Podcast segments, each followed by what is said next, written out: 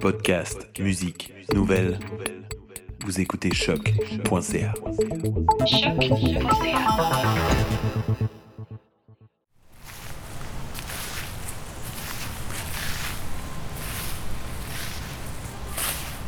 Donc, en compagnie de Suzanne Paquet, nous rejoignons à nouveau Gisèle Trudel et Marie-Ève Morissette, ainsi que mon collègue Marc-André Cossette. Ce sera d'ailleurs l'occasion de discuter ensemble de vos recherches respectives. Euh, et dans le fond, Gisèle, quelle curiosité est-ce que tu aurais par rapport au travail de Suzanne? C'est-à-dire, je crois que c'est précisément aujourd'hui la question de la circulation.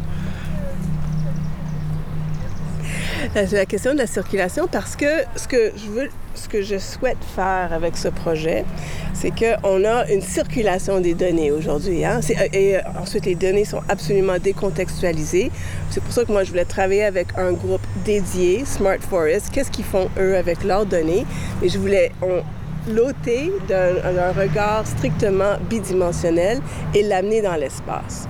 Qu'est-ce que ça implique, ça, quand on part de quelque chose qui est mathématique, qui est recueilli avec une instrumentation, et de fait de, créer une, installation de cet ordre-là me, permettait de penser à la circulation euh, des données, mais la circulation des données dans une expérience corporelle.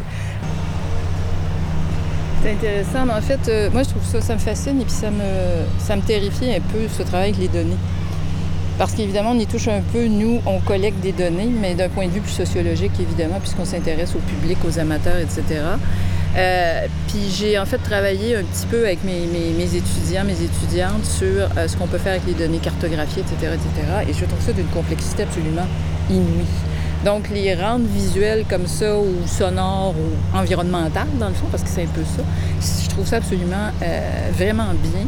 Euh, surtout que les gens peuvent précisément en faire l'expérience et comprendre un peu mieux ce que les chercheurs font précisément. C'est ça, ça. Je trouve que la, question des données est, très limitée. Euh, comment on s'en sert dans un, contexte euh, de recherche. Et souvent, ça a un but précis. Et alors, comment on fait pour faire une traversée dans d'autres milieux, dans d'autres circonstances? Et c'est ça qui m'intéresse. Mobilité des images, mobilité dans l'espace, euh, mobilité des données. Euh, est-ce que, justement, vous pouvez peut-être élaborer un peu plus sur l'importance de cette mobilité-là d'un endroit à un autre, de, ce déplacement-là, soit des informations, des personnes, dans vos euh, recherches respectives? J'ai énoncé à un certain moment que le paysage était devenu mobile grâce à la photographie. Je pense que ça tombe sous le sens. évidemment, le paysage, c'est quelque chose vers quoi on se rendait. Ça, ça précède le tourisme. Je parle du Grand Tour au 18e siècle. On allait voir sur le continent, à partir d'Angleterre, euh, des paysages à la façon, par exemple, de Claude Lorrain. Et puis, il y avait même quelques gadgets, dont le Claude Glass qui me fait bien rire. C'est l'ancêtre de la photo, finalement. Euh, c'est un petit miroir convexe qu'on on regardait le paysage à l'envers. Et le, verre est un peu dépoli, un peu sépia, donc ça donnait l'impression d'un tableau. Alors, vous voyez quand même, donc on a déjà cette mobilité vers le paysage, mais éventuellement le paysage va se rendre à nous. Et ça, c'est 19e siècle, c'est le complexe train-photographie. Et puis je pense qu'on est simplement dans le prolongement de ça. En fait, la pensée sur le land art, la photographie, euh, est devenue éventuellement de penser sur le tourisme.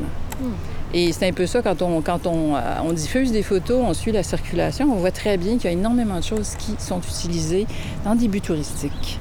Nos images sont repiquées beaucoup par des, euh, entreprises touristiques, des trucs, des machins. C'est assez amusant, ça.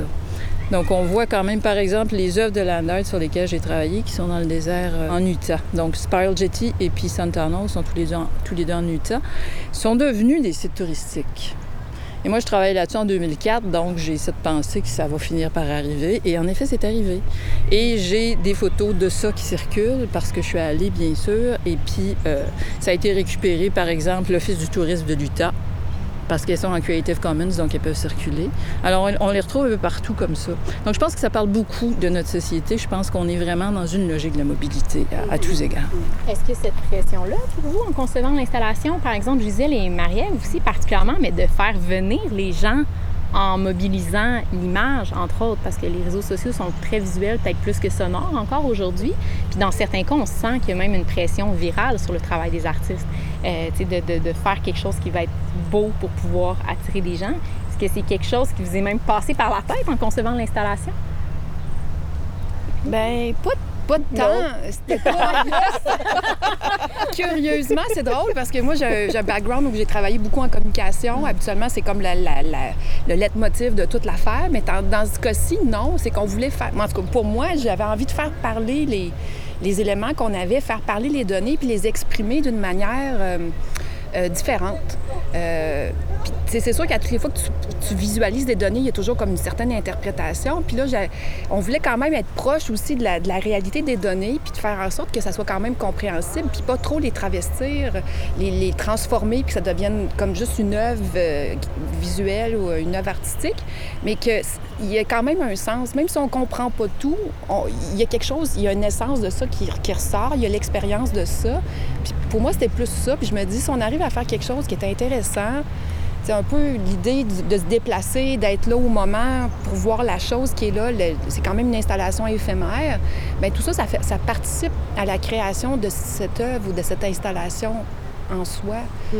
moi, c'était plus cette approche-là. Puis. Euh, J'ai une question là-dessus. Moi, est-ce que c'est possiblement de l'art Instagrammable, puisqu'on est à l'ère de l'art Instagrammable?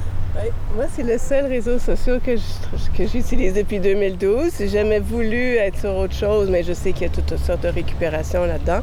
Mais euh, parler par l'image, j'ai toujours préféré ça. Euh, il y a eu quand même beaucoup de pression pour utiliser d'autres euh, réseaux, mais moi je trouve que ça, on n'a pas besoin d'expliquer plein d'affaires. On peut juste, on peut juste l'envoyer, puis ça va aussi se mettre à circuler. Oui, euh, mais j'ai envie, avec ce projet, d'être dans cette rencontre vraiment in situ. Et alors pour moi, c'est pourquoi important l'in situ ici, c'est que le jardin botanique est en fait une ancienne carrière, un, site d'enfouissement qui est devenu un jardin botanique. Et ça, c'est toutes les, traces de, de l'in situ qui m'intéressent énormément, comment on pense à la nature, qui est encore cette nature technologique. Euh, et d'arriver aujourd'hui et parler des changements climatiques in situ, euh, mais qui peut aussi circuler par l'image autrement tout ça, c'est très important pour moi. Alors, euh, alors est-ce que est-ce que c'est les réseaux sociaux, euh, sa, capacité de circuler là? Pourquoi pas? Euh, mais c'est aussi une convocation, une invitation d'être, d'être dans les multiples corps, avec les multiples corps. Il y a aussi cette idée à laquelle tu faisais allusion tout à l'heure, que c'est la forêt de la Naudière qui est projetée ici finalement, et ça, mhm. c'est le fun. C'est un beau déplacement. C'est pas trop loin non plus. comment fait-on pour la recherche scientifique est souvent, on ne comprend pas trop qu'est-ce qu'ils font. On se rend compte que c'est assez accessible d'une certaine façon. Et alors encore, on crée une série de convergences. Mais ça ne veut pas dire que ça fonctionne. Mais comment fait-on pour l'expérimenter? C'est ça qui m'intéresse avec le projet. Justement, en tout cas, on a essayé, euh, du moins aujourd'hui avec vous et avec nos auditeurs, de leur donner un petit goût de au moins notre passage au jardin botanique qu'on va poursuivre justement avec une exploration euh, sonore.